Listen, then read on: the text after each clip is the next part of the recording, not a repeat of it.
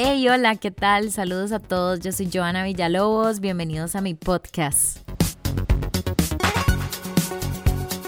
La lección de la semana. Primero que todo, no tengo palabras para agradecer el apoyo que me han brindado. Me sentí tan acuerpada por cada una de ustedes, chicas y chicos, que jamás me imaginé tal alcance. Hoy en este episodio lo quiero dedicar completamente a la lección de la semana, a que nuestras palabras son muy fuertes y tenemos que tener mucho cuidado de cómo nos expresamos sobre las demás personas ya que nuestra sociedad no tiene por qué ser racista, homofóbica, transfóbica y machista en pleno 2021. En múltiples ocasiones he sido víctima del machismo, no solo de hombres, sino también de mujeres, porque sí, existe. Todas nosotras, aunque sea, tenemos una historia, ya sea que pase en el trabajo, en nuestra propia familia, en nuestra relación o en nuestro grupo de amigos, porque creo que todos lo hemos llegado a normalizar y no decir nada al respecto o reírnos sobre esto. ¿Cuál fue mi lección de la semana? Porque sí, créanme que no solo todos tal vez aprendimos un mensaje, yo también lo hice. Bueno,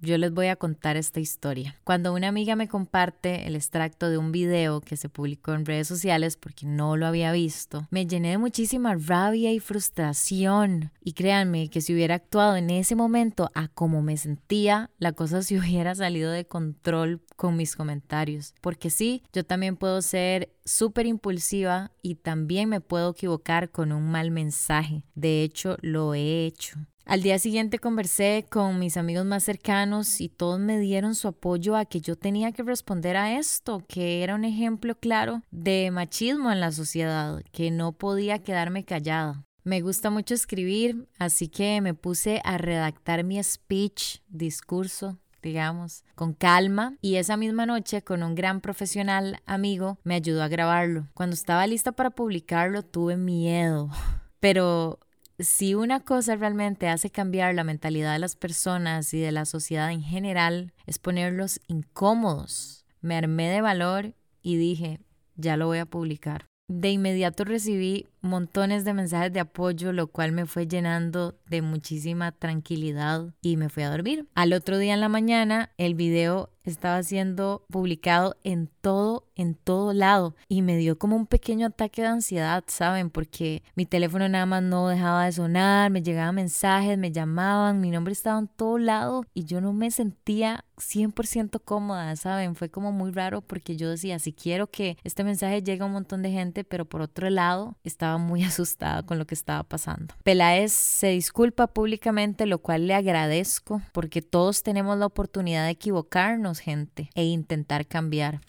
Yo jamás imaginé que iba a ser trending topic en Twitter o que iba a estar entre la sección de las noticias más leídas ese día. Para nada. Yo para nada busqué que la gente llenara de insultos a Gustavo o a los del programa, porque en serio mi único objetivo siempre fue visibilizar una problemática social que se debe eliminar. Así que sí, acepté sus disculpas y le deseé con todo mi ser que esta lección lo haga cambiar y modificar su comportamiento.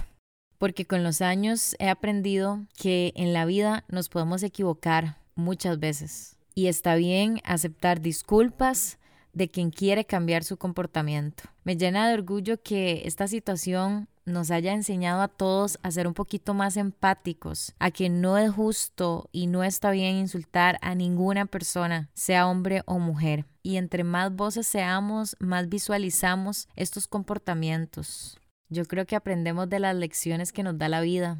Seamos humildes en aceptar nuestros errores y si nos equivocamos, pidamos disculpas. Yo creo que no cuesta nada y ganamos muchísimo más que el tomar la postura de entrar con un contragolpe sin sentido que más bien nos puede hundir más. Y en vez de disfrutar del chisme de una polémica, nos llevamos todo un aprendizaje. Gracias de nuevo por todos los mensajes de apoyo. No he podido contestar contarlos porque son muchos, pero de verdad quiero hacerlo. Quiero tomarme el tiempo de responderle a cada uno de ustedes y sobre todo gracias por hacerme sentir valiente con todo el apoyo que me dieron. Y si algún día me equivoco, porfa, háganmelo saber. Este fue mi episodio de hoy. Gracias a las lecciones, gracias a la vida que nos enseña un poquitito más, porque no nacemos aprendiéndolo todo, nos equivocamos y está bien reconocerlo. Que la pasen bien, nos escuchamos y jueves. Chao.